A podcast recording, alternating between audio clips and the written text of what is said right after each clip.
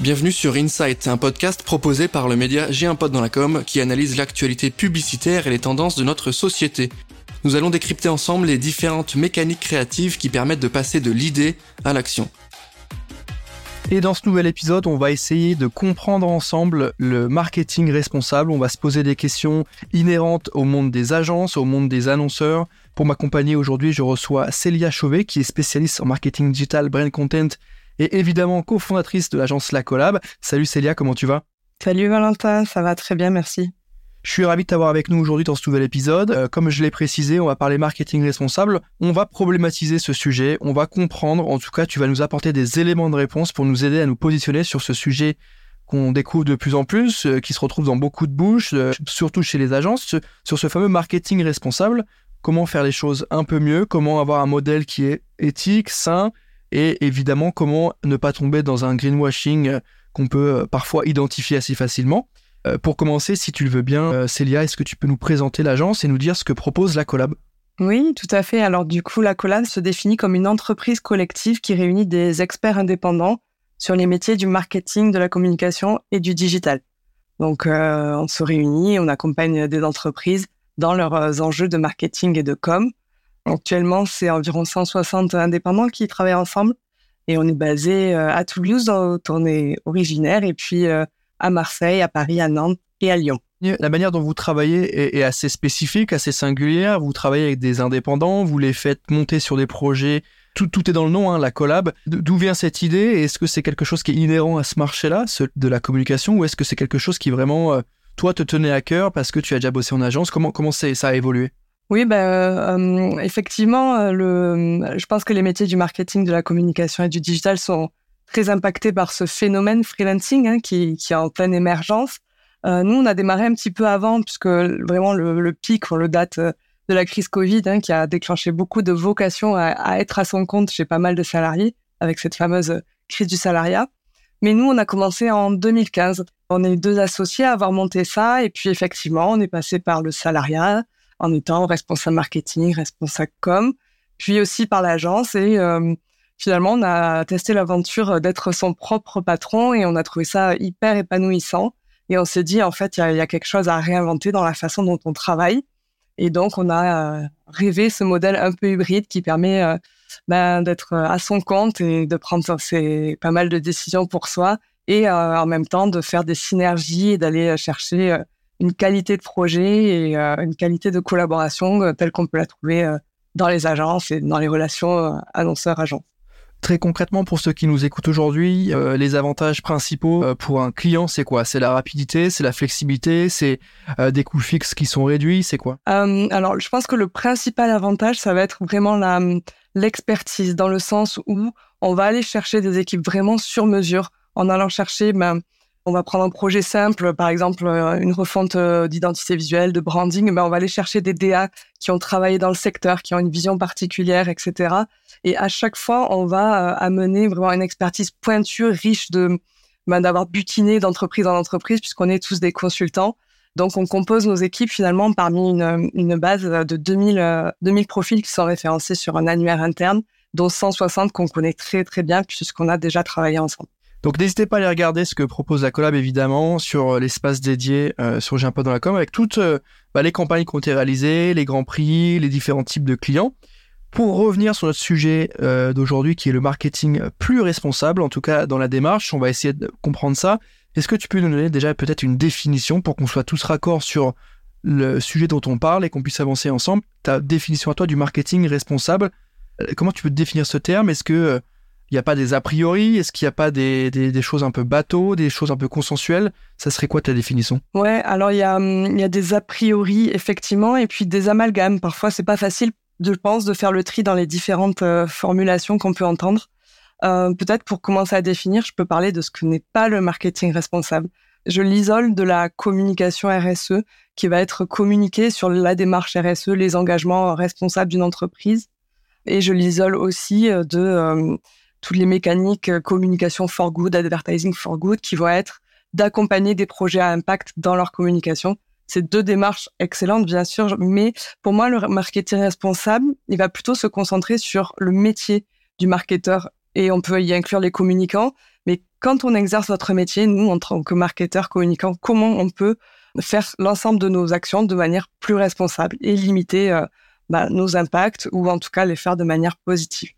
Donc les impacts, on revient euh, bien sûr aux, trois piliers du développement durable. Hein, c'est continuer à faire du marketing le mieux qu'on peut, obtenir des résultats, mais tout en réduisant l'empreinte carbone, lutter contre la pollution, préserver la planète et ses ressources. Par exemple, euh, déjà hein, sur cet impact environnemental, pour le développer un petit peu, on sait qu'une photo postée sur les réseaux sociaux, ça équivaut à trois ampoules allumées pendant une heure. Donc on a des ordres de grandeur comme ça qui sont assez euh, choquants. Euh, et, euh, et, voilà, on se dit que peut-être on va, on va y penser à deux fois avant de poster. Euh, ça, c'est pour le volet environnemental. Je pense qu'on aura l'occasion d'y revenir. Ah, le deuxième pilier, c'est l'économique. Donc, c'est euh, comment, en étant marketeur, communicant à nouveau, on peut agir pour une économie circulaire et équitable. Donc, limiter ce qu'on appelle un outsourcing, plutôt être sur des cerveaux euh, locaux ou des, en tout cas des, des compétences locales. Et après, euh, voilà, aussi valoriser chaque contributeur à la production et au projet marketing à sa juste valeur, un petit peu comme on peut le voir dans l'équité euh, dans d'autres secteurs. Et le troisième volet, ça va être le volet social. Et là, je crois que pour le marketing, on l'oublie souvent et pour autant, il est, il est très, très, très important. Ça va être tout ce qui va contribuer à lutter contre les inégalités sociales, contre l'exclusion, la discrimination et euh, là aussi, les marques ont une responsabilité assez forte et les marketeurs, dans les messages qu'ils choisissent de diffuser, ont une responsabilité forte puisque on estime qu'à peu près un tiers des contenus sur les réseaux sociaux, par exemple, sont émis par les marques, les deux autres tiers étant émis par les internautes eux-mêmes. Et donc, sur ce tiers de messages qui circulent, bah voilà, essayons de voilà de représenter la société euh, dans son ensemble et de ne pas discriminer, exclure, etc. Merci pour cette euh, introduction, ce, rappel global de ce que vous faites, de ce que toi tu as en tête quand tu parles de marketing responsable.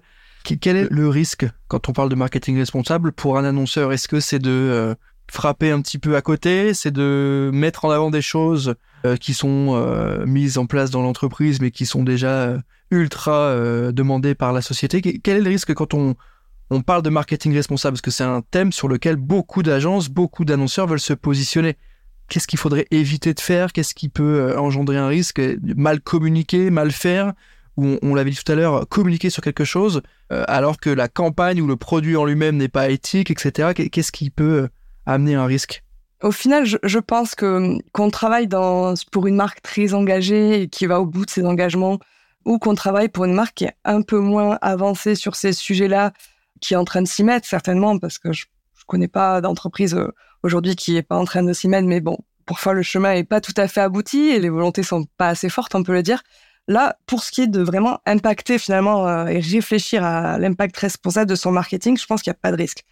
Peu importe le message, les actions qu'on mène, quand je publie sur les réseaux sociaux, quand j'envoie des emailing, etc., je peux le faire avec une réflexion qui va euh, limiter mon impact ou en transmettre l'impact le plus positif possible, en tout cas. Donc, je pense que les marketeurs, et souvent, bah, finalement, le risque, c'est de se cacher derrière ça. C'est de se cacher en disant, ah oui, mais l'entreprise n'est pas assez avancée, c'est pas assez abouti, on va tomber dans le greenwashing. Finalement, peu importe d'où on est sur le chemin, l'important, c'est d'avancer. Mais nous, marketeurs, déjà, impactons vraiment nos actions et introduisons ça dans nos pratiques. Et finalement, je pense qu'il y a beaucoup de marketeurs qui attendent d'avoir les bons messages pour après euh, réfléchir à leurs pratiques, alors qu'on peut déjà être propre dans ses pratiques, et puis affiner les messages après avec son entreprise hein, qui dépasse le marketeur finalement. C'est la stratégie globale de l'entreprise qui, va impacter cela.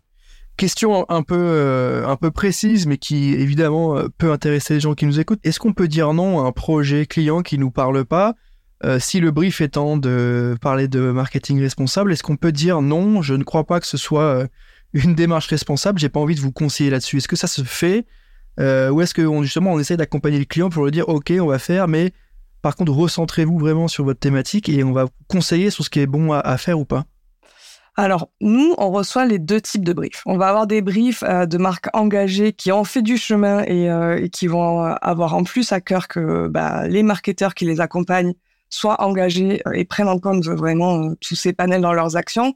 Et après, on va avoir des marques qui sont moins engagées, pour lesquelles c'est moins important pour eux. Et pour le coup, on va plutôt essayer de leur suggérer des choses.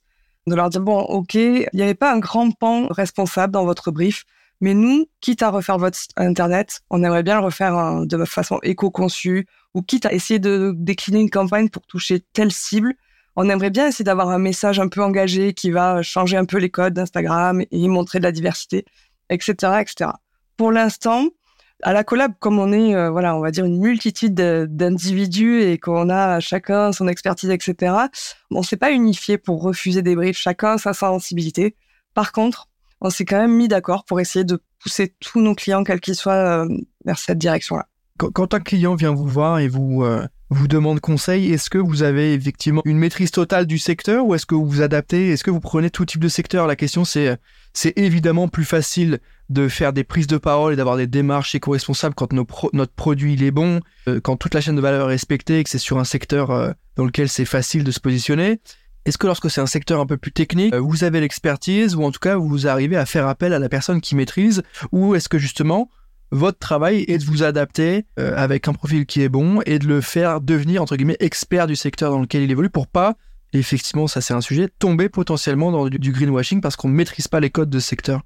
Alors nous on a on a la, avec notre système d'agrégation un petit peu on a quand même des, des spécialistes de beaucoup beaucoup de secteurs. C'est rare de nous coincer sur un secteur en particulier. Ensuite, si on détecte euh, une entreprise qui a des envies euh, marketing euh, responsables, mais qu'on voit aussi qu'il y a une dissonance avec euh, la maturité de la politique RSE de la société, etc., on va plutôt renvoyer vers des, des cabinets complémentaires vraiment spécialisés sur la RSE, les stratégies RSE, puisque bon, ben, on va pas, nous, marketeurs, pouvoir influencer totalement le, le process de production, de distribution, etc. Donc, on fait aussi appel à des partenaires quand on détecte hein, des envies dans les entreprises. Et aussi, j'ai envie de te témoigner que le, cas contraire arrive. On a parfois des entreprises qui ont fait un gros boulot sur leurs engagements, leur politique RSE, qui sont en train de mettre des choses hein, pour euh, réduire, euh, bah, voilà, revoir leur packaging, euh, revoir leur mode de production, leur sourcing, etc.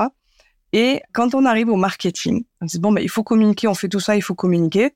Oui, mais pense pas à revoir leur stratégie marketing pour faire en sorte que l'impact de leur marketing lui-même soit moindre, quoi j'ai l'impression finalement que le métier des marketeurs est sensibilisé au message qu'il faut faire passer, mais pas à comment on le fait passer en limitant notre impact.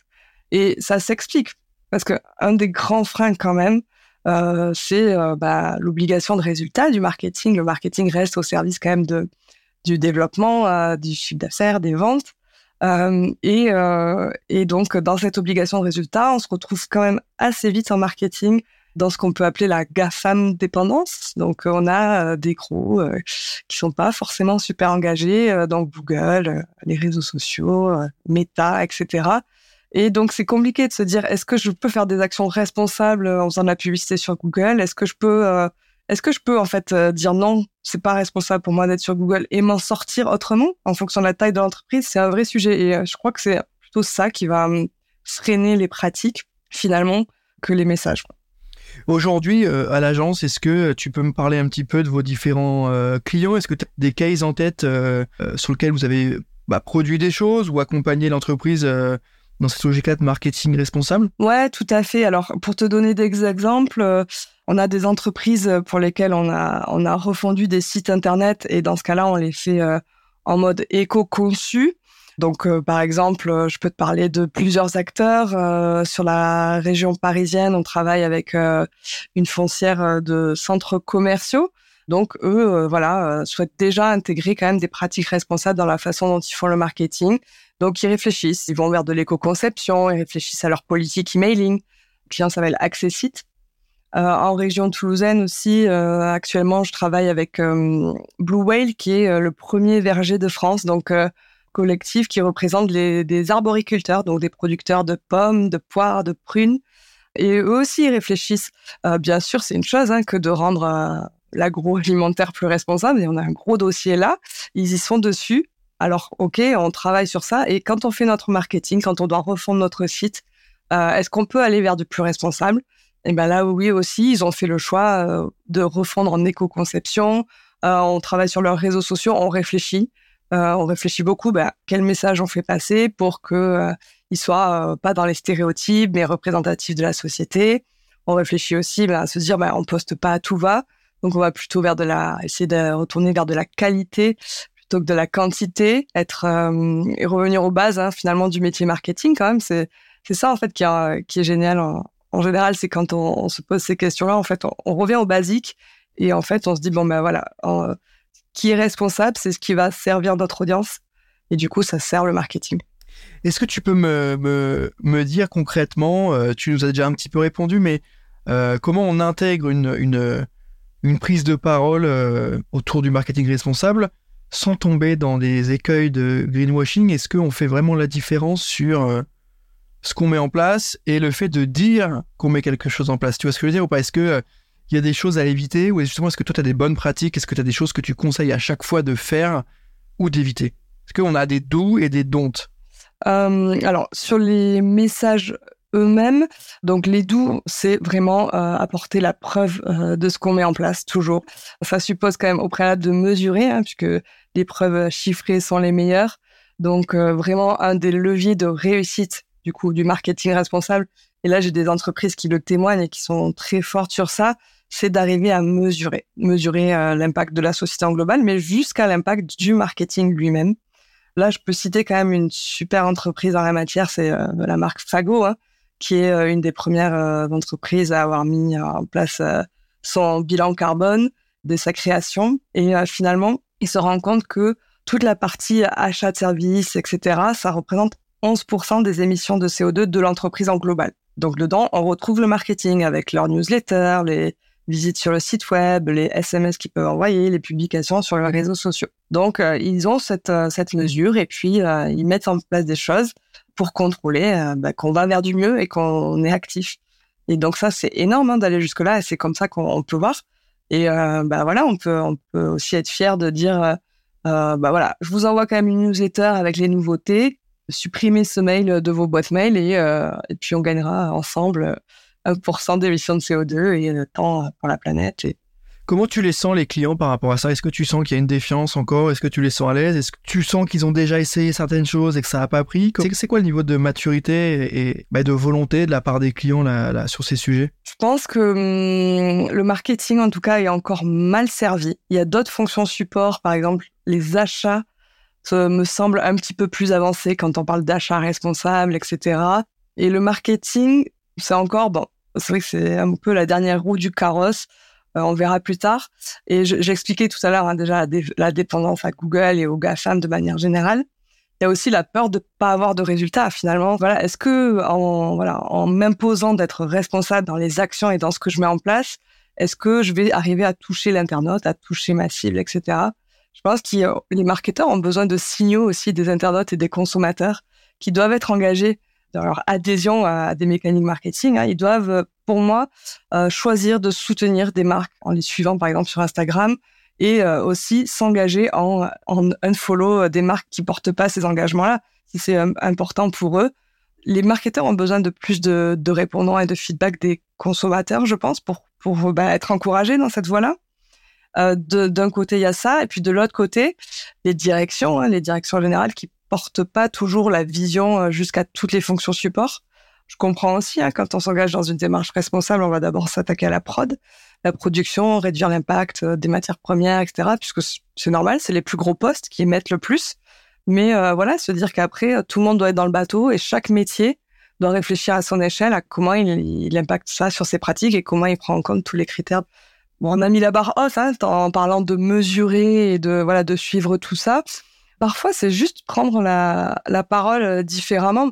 Je vais vous donner un exemple. En 2017, il y a une étude qui est sortie sur Instagram qui a prouvé que Instagram crée du mal-être, notamment chez les jeunes. Et donc, on a des taux de 30% de personnes qui se déclarent euh, se sentir moins bien en consultant Instagram. Et puis, ça va jusqu'aux euh, pensées suicidaires chez 10% des, des interrogés. Donc, quand même, quand on est marketeur et qu'on communique tous les jours sur Instagram au service de marque, moi, il me semble qu'on est obligé de s'interroger un peu sur la question. Et on a des entreprises qui ont réagi très fortement. Je pense à Lush, qui a dit, ben, on se retire d'Instagram. Si vous voulez continuer à nous suivre, rendez-vous sur YouTube. YouTube qui est quand même un des bons élèves des émissions de CO2, etc. Parce que YouTube euh, fonctionne pas mal avec les énergies renouvelables. Euh, et au passage, je le glisse, mais le mauvais élève, sans trop de surprise, c'est TikTok qui est euh, quand même un désastre euh, écologique dans la façon dont il fonctionne et parce que la vidéo consomme et pollue beaucoup. Et donc ces marques, pour revenir à voilà au fait de, réagir en fait à quand on voit, bah, c'est responsable de se dire bah je reste pas dans la boucle de quelque chose qui est néfaste pour la société et hop je me retire et j'innove, je fais autrement. Nous on a accompagné euh, aussi les magasins Centracor que vous connaissez peut-être, qui est une chaîne de 400 magasins en France euh, sur la, un peu bazar, déco, maison. Pour le coup, ils en étaient à un niveau où ils sont encore sur Instagram et c'était OK pour eux, mais euh, ils avaient envie de prendre la parole différemment et rien dans la façon dont on diffuse les messages. Euh, on avait pour brief, notre brief c'était alors on veut toucher euh, notre cible type qui est la, mère de famille entre 30 et 40 ans. C'est elle qui fait euh, les achats chez Centracor à l'occasion de la rentrée scolaire. Centracor est habitué à communiquer avec des catalogues euh, classiques bah, de déco bien rangés, etc. Et en fait, nous, on leur a dit, mais là, il faut, on est sur Instagram, on va arrêter de faire des injonctions à tout le monde, on va prendre la parole autrement et on va dire aux, mères de famille ben, qu'elles peuvent relâcher la pression. Donc certes, c'est la rentrée, il faut se remettre au sport, il faut caser les enfants, finir les vacances. Donc c'est une période déjà assez difficile. Donc on va les détendre. Et en fait, on est parti sur une campagne, un coup de poing de euh, la vraie vie versus la vie sur Instagram. Et donc, au lieu d'avoir une maison très bien rangée, ben, on achetait des boîtes de rangement pour ranger les enfants. Enfin voilà, on rigolait un petit peu euh, de ces injonctions euh, de la rentrée. Et finalement, j'ai envie de dire que c'est engagé hein, d'oser prendre la parole différemment et de se dire, ben voilà, je ne suis pas dans la moulinette de l'image qu'il faut montrer et de tous les codes qu'on nous impose, mais j'ose transmettre des messages différemment. Question simple pour terminer, mais tu m'as parlé de TikTok.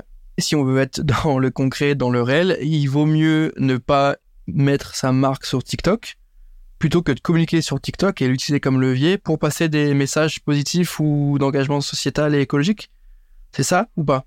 Ah, sacrée question. Euh, moi, sur ça, je suis un peu jusqu'au boutiste parce que je, je pense qu'on peut passer des messages positifs via d'autres canaux et que euh, finalement, si on les passe sur TikTok, on entretient le jeu de TikTok. Donc moi, je dirais euh, pas de TikTok et euh, allons sur d'autres canaux qui sont très viables et euh, si on est intéressant, de toute façon, les gens et notre audience, elle, viendra nous trouver. Euh, donc euh, ouais, moi je boycotterai, j'avoue. Ok, je note ton boycott TikTok. En tout cas, euh, hyper intéressant cette réflexion autour de la plateforme, et on l'a déjà eu plusieurs fois, ou en tout cas aujourd'hui on a mis un peu les, les pieds dans le plat, et c'est pas pour nous déplaire hein, sur J'ai un pote dans la com. Est-ce que tu peux nous dire où est-ce que tu vois la collab dans trois ans, trois ou cinq ans pour terminer? Ouais, bah à la collab, nous ce qu'on aimerait c'est bah, continuer à à agréger des talents et, euh, et puis sur cette partie marketing responsable, hein, c'est continuer à se renforcer puisque euh, voilà, on est tous en train de réinventer nos métiers, les études sortent, on se tient à jour. Et donc pour la collab, hein, c'est euh, arriver à continuer à accompagner nos clients et voir qu'on a un impact chez eux et qu'on fait bouger les mentalités euh, et qu'on arrive à vraiment avoir euh, voilà à transmettre on va dire les bonnes pratiques, à les aider à se documenter, à progresser. J'aimerais bien euh, ajouter un mot, si tu me le permets, Valentin, sur une ressource qui me paraît quand même hyper importante pour les auditeurs qui s'intéressent à ce sujet-là. Euh, je voulais vous parler du, du référentiel du marketing responsable. Ça a été fait par une association dont plusieurs membres de la collab sont dedans. Donc le site, c'est marketingdigitalresponsable.org. C'est une mine d'or pour réinventer la façon dont on fait du marketing digital et tous les canaux y sont cités. Comment je fais du SEO en étant responsable? Comment je fais de la pub? En étant responsable de la pub digitale, comment je vais sur les réseaux sociaux, comment je peux travailler mon site. vraiment, canal par canal, il y a plein d'idées, plein de ressources et euh, c'est une mine d'or. Je vous recommande déjà cette première base. Écoute, c'est bien, c'est toujours bien d'avoir un petit, euh, petit toolbox. On aime bien finir avec des choses un peu concrètes dans lesquelles on peut aller euh, s'inspirer. En tout cas, c'est complet. Je pense que cet épisode nous a permis d'y voir plus clair ou en tout cas d'avoir un vrai avis sur le sujet. Et pour être honnête, ça fait du bien aussi d'avoir parfois des côtés tranchés. Et j'aime bien le côté jusqu'au boutiste. Et je trouve que c'est ça a le mérite d'être très honnête. Tu portes euh, les valeurs que tu crois euh, au sein de la boîte aussi. La collab, c'est aussi cette vision du monde. Donc je trouve ça utile, intéressant, complet et efficace. Et surtout pour ceux qui nous écoutent, ça change un peu des discours un peu polissés euh, et lisses qu'on peut avoir habituellement. On arrive à la fin de cet épisode. Célia, déjà, merci d'avoir pris le temps de répondre à mes questions. Merci à toi de m'avoir donné la parole m'a permis de partager euh, quelques morceaux de mes pratiques et euh, de mes points de vue. C'était un plaisir, merci à toi. Évidemment, suivez les actus de la collab euh, sur l'espace dédié sur J'ai dans la com. Merci à tous de nous avoir écoutés et moi je vous dis à très bientôt pour un nouvel épisode d'Insight. Ciao